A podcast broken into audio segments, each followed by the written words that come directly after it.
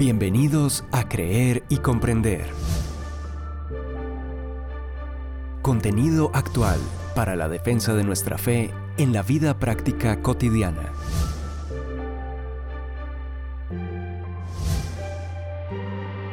Un tiempo de aprendizaje junto al autor, conferencista y apologista Arturo Rojas. Iniciamos.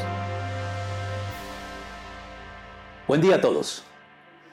Para el podcast de esta semana, creo necesario cerrar con el tema de hoy, los podcasts más o menos recientes en los que he venido abordando la perspectiva atea de la realidad y de la vida, por contraste con la perspectiva cristiana. Si desean ponerse al tanto, no dejen de ver los podcasts Las preocupaciones y la fe, La apuesta de la fe y Sacrificios y beneficios.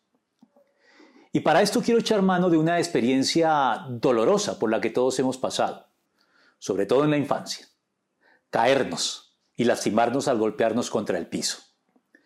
La primera vez que nos sucede, tomamos nota para tratar de que no nos vuelva a pasar, pues duele y trae consecuencias no gratas para nuestra calidad de vida. Porque el hecho es que cada vez que nos ha sucedido, el piso sólido está allí para detener la caída y para causarnos raspones y magulladuras dolorosas en el proceso. El suelo duro es una realidad necesaria e ineludible en este mundo, y siempre que por accidente o distracción nos caigamos, vamos a obtener un recordatorio de esta realidad. Por lo general el piso está allí para sostenernos y darnos apoyo, pero eventualmente también puede lastimarnos y el punto es que en ninguno de los dos casos podemos ignorarlo o hacer caso omiso de él. Pablo relata una ocasión en que esto le sucedió, con implicaciones drásticas y definitivas para el resto de su vida. Todos caímos al suelo, y yo oí una voz que me decía en arameo, Saulo, Saulo, ¿por qué me persigues? ¿Qué sacas con darte cabezazos contra la pared? Hechos 26, 14. El apóstol se encontraba aquí relatando ante el rey Agripa y el gobernador romano Porcio Festo su experiencia de conversión. Y al hacerlo, consigna unas inquietantes palabras pronunciadas por el Cristo resucitado que se le apareció en el camino de Damasco. La traducción literal de estas palabras hacen referencia a un dicho que existía en Israel en esa época que Debido a que no tiene mucho sentido en nuestro contexto actual, ha sido acertadamente interpretado por los traductores de la nueva versión internacional con este giro idiomático, cuyo sentido sí comprendemos muy bien en el idioma castellano. Darse cabezazos contra la pared. Dicen sus biógrafos que lo más seguro es que Pablo estuviera experimentando una intensa lucha interior y que Cristo lo único que haya hecho sea poner el dedo en la llaga. Es probable que al perseguir, encarcelar y matar a los cristianos, su conciencia lo atormentara, recordando, entre otras, la recomendación que su sabio maestro Gamaliel le dio en su momento al Consejo de Gobernantes judíos cuando insistían en perseguir a los cristianos. Hombres de Israel, piensen dos veces en, en lo que están a punto de hacer con estos hombres. En este caso, les aconsejo que dejen a estos hombres en paz. Suéltenlos. Si lo que se proponen y hacen es de origen humano, fracasará. Pero si es de Dios, no podrán destruirlos. Y ustedes se encontrarán luchando contra Dios. Hechos 5, 35 y 38 al 39. Pablo se sentía luchando contra Dios. O dicho de otro modo más gráfico, dándose cabezazos contra la pared. Reflexionemos un poco en el significado de esta expresión. Con ella se quiere dar a entender el hecho de empeñarse terca y obstinadamente en un ejercicio estéril, en el cual el único que pierde, el único perjudicado, el único lastimado es uno mismo. Un ejercicio de, dolorosa e inútil negación de la realidad evidente y manifiesta una necia negación de la verdad de las cosas. Y si algo aprendemos de forma rápida e intuitiva, gracias a los raspones y magulladuras en rodillas y codos, es que no podemos irrespetar, ni ir en contra de las leyes de la naturaleza y la estructura de la realidad en que vivimos y a la que no podemos escapar impunemente.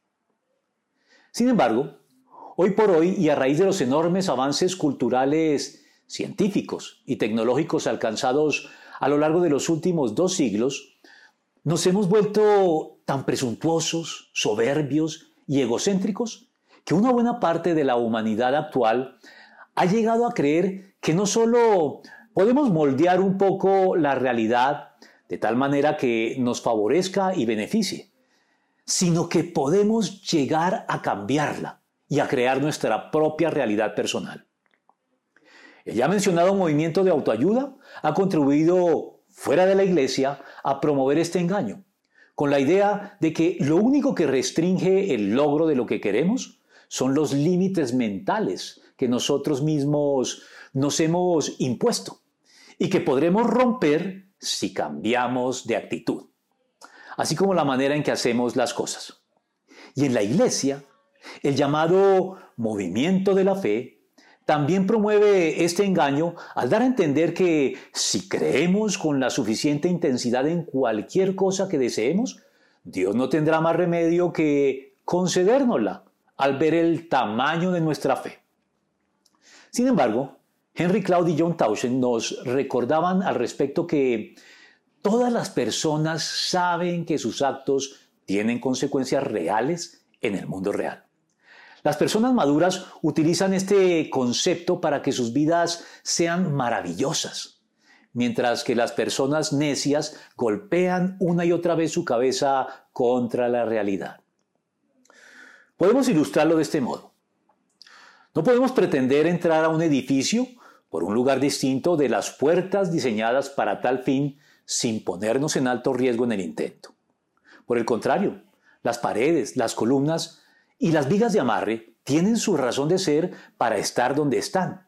Y debemos aceptar que estos tres elementos de la estructura del edificio son convenientes límites que no podemos intentar traspasar sin estrellarnos contra ellos, ni mucho menos echarlos abajo sin el peligro de que todo el edificio se venga abajo aplastándonos dentro de él. Y es que la realidad y la vida en general funcionan de acuerdo con leyes establecidas por la inteligencia y sabiduría superiores de Dios, que debemos respetar. Leyes que los científicos se ocupan de descubrir y describir con precisión matemática, tal como la ley de la gravedad, tal vez la más conocida por el común de los seres humanos que sin ser necesariamente científicos, hemos aprendido a respetar por simple instinto de conservación y de supervivencia. De manera similar, la vida espiritual que caracteriza igualmente al ser humano creado a imagen y semejanza de Dios, también tiene leyes y límites que deben ser conocidos, aceptados y respetados, para no andar por la vida lastimándonos gratuitamente y dándonos contra la pared. La Biblia es el manual del fabricante que nos revela esas leyes y límites de los cuales muchos hacen caso omiso, pagando un costo muy elevado por su atrevida indiferencia a la palabra de Dios. El sencillo consejo de Salomón en el libro de Proverbios debería ser escuchado por todos para evitar lamentables consecuencias. No cambies de lugar los linderos antiguos que establecieron tus antepasados. Proverbios 22, 28. Porque esta instrucción no se aplica solo a los límites de las parcelas y al justo respeto de la porción de terreno heredada por cada familia de Israel que Dios les había asignado a cada una de ellas cuando los introdujo en el territorio de Canaán, otorgándoles la posesión de la tierra para su sostenimiento, sino que también se aplica a los linderos o límites establecidos por Dios para los seres humanos de todos los tiempos por medio de sus mandamientos, los cuales no buscan amargarnos caprichosa y arbitrariamente la vida, sino facilitárnosla, de tal modo que podamos respetar la realidad viviendo en alegre armonía con ella y no terminemos dándonos cabezazos contra la pared. Como lo he venido diciendo en los otros podcasts, los mandamientos de Dios no son prohibitivos, sino protectores. No pretenden privarnos arbitrariamente de placeres o deleites legítimos, sino protegernos de las indeseables consecuencias que tendremos que afrontar tarde o temprano en la realidad si traspasamos los linderos. Es decir, si no respetamos los límites y no obedecemos los mandamientos. Piensen en lo que dice al respecto el teólogo R.C. Sproul.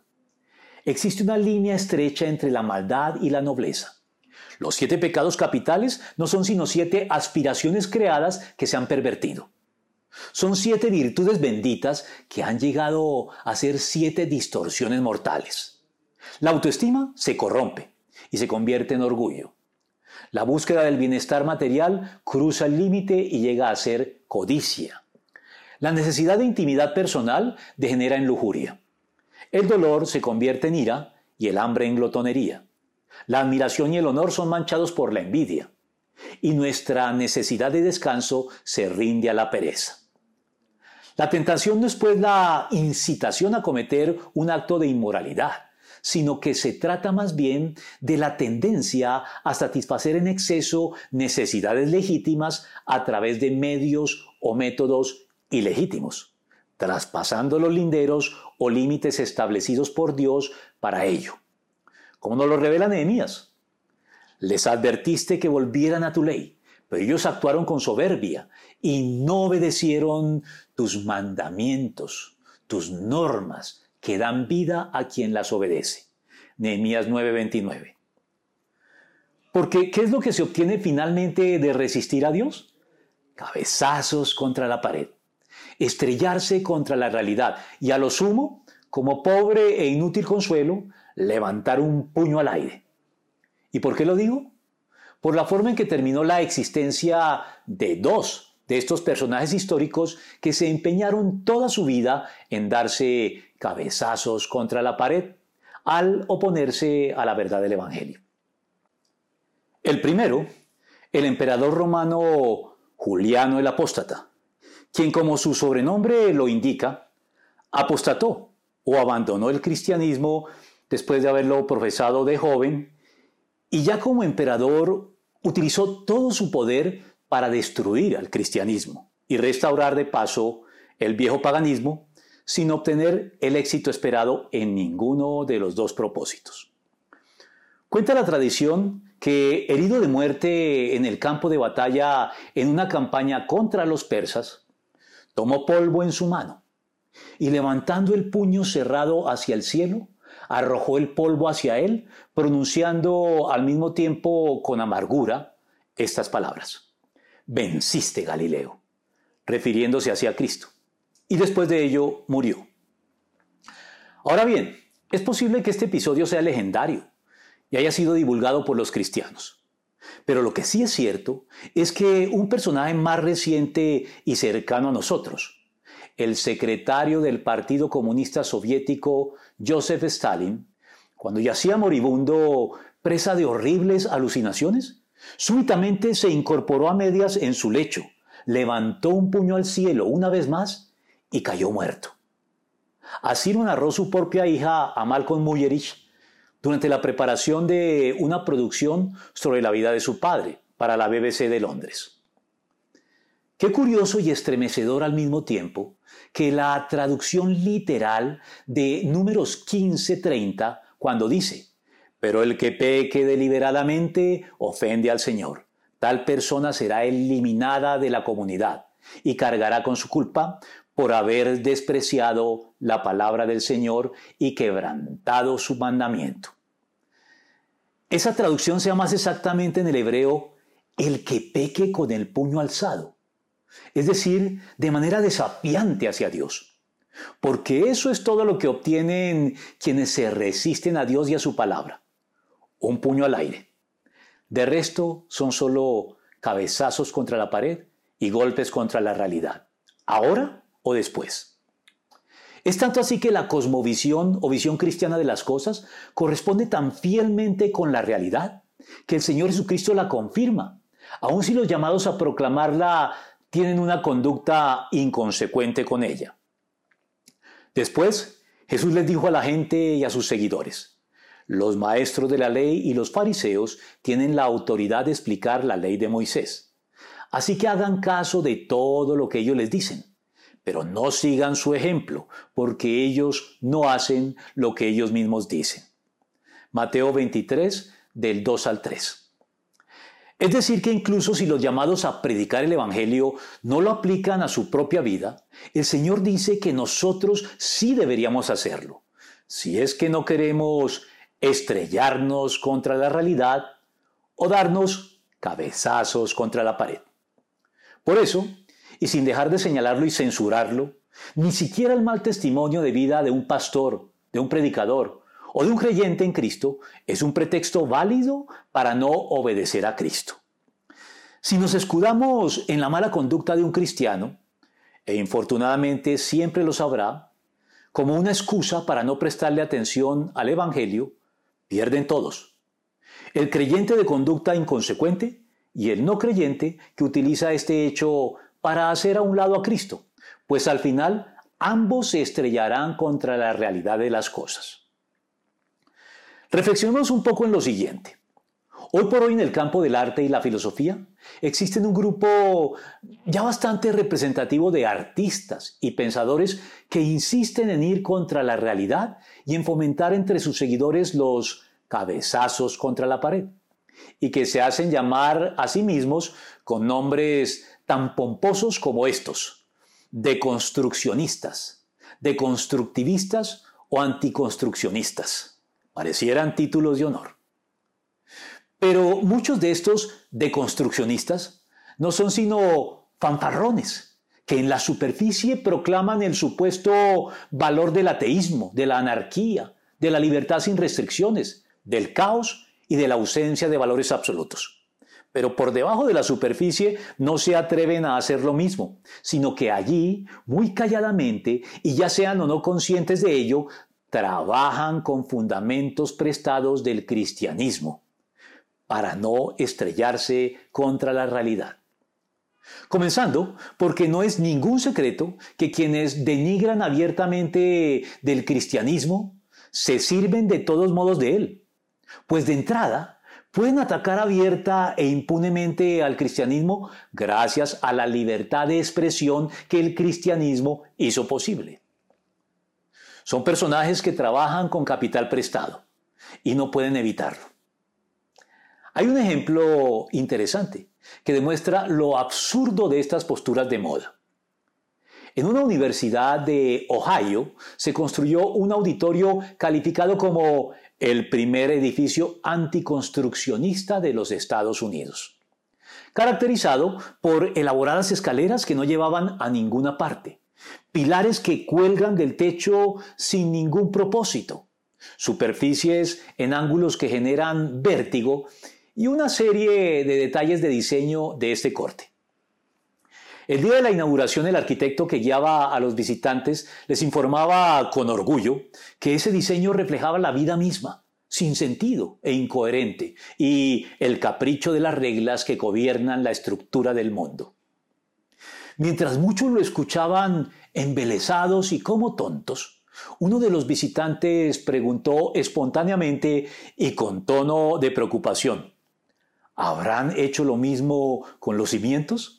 dando lugar a un brote de risa generalizada. ¿Captan la ironía? Por encima de la superficie se pueden hacer aspavientos, fanfarronear y pontificar sobre el supuesto sinsentido, el capricho o la, arbitrariedad de la vida y de la realidad. Y en este nivel, hasta podemos aceptarlo en cierta medida como una licencia del artista. Pero no podemos hacerlo con los cimientos, pues ni el artista ni los que admiran su obra lo aceptarían de buen grado pues saben que de permitirlo, tanto la obra como ellos mismos corren el peligro de estrellarse contra la realidad. De hecho, el movimiento de autoayuda en sus manifestaciones más saludables y conformes a la verdad, en cabeza de sus más conocidos exponentes, no hace más que tomar, destilar y sistematizar principios que han estado presentes en la Biblia desde hace siglos y como quien descubre el agua tibia, secularizarlos, al desvincularlos del contexto bíblico en que se encuentran desde tiempo atrás, de una manera muy calculada y a veces deshonesta, al negarle el crédito a Dios en el proceso.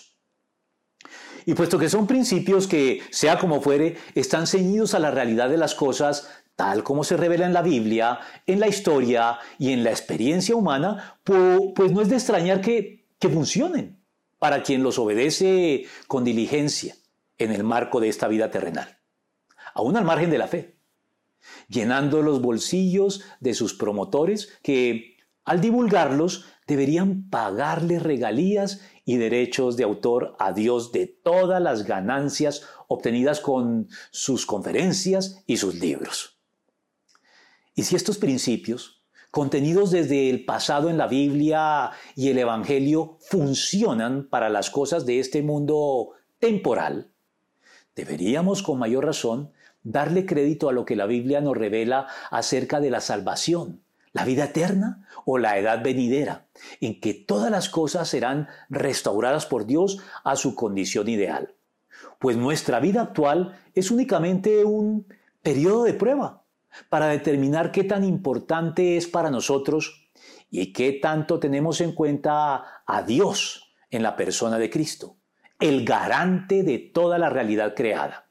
Al punto que Pablo se refirió a él como aquel en quien todas las cosas subsisten. Colosenses 1:17. Porque la realidad final y definitiva se encuentra en Jesucristo, el creador y sustentador de todas las cosas. Algo que podemos aceptar con ya suficientemente comprobada confianza mediante la fe y con actitud humilde para nuestro propio beneficio. Porque la alternativa es entonces continuar dando tumbos por la vida, lastimándonos y dándonos cabezazos una y otra vez contra la pared, para terminar estrellándonos de frente y por completo contra la realidad final y definitiva de las cosas, en lo que la Biblia designa como la condenación eterna. Se los dejo como siempre para que lo procesen y asimilen mejor cada día. No les quito más tiempo. Nos veremos en una semana o antes si logramos concretar otro tipo de podcast más breves que venimos considerando. Déjanos tus comentarios, haznos saber si te gustó y ayúdanos a divulgar estos contenidos compartiéndolos con tus contactos. Saludos.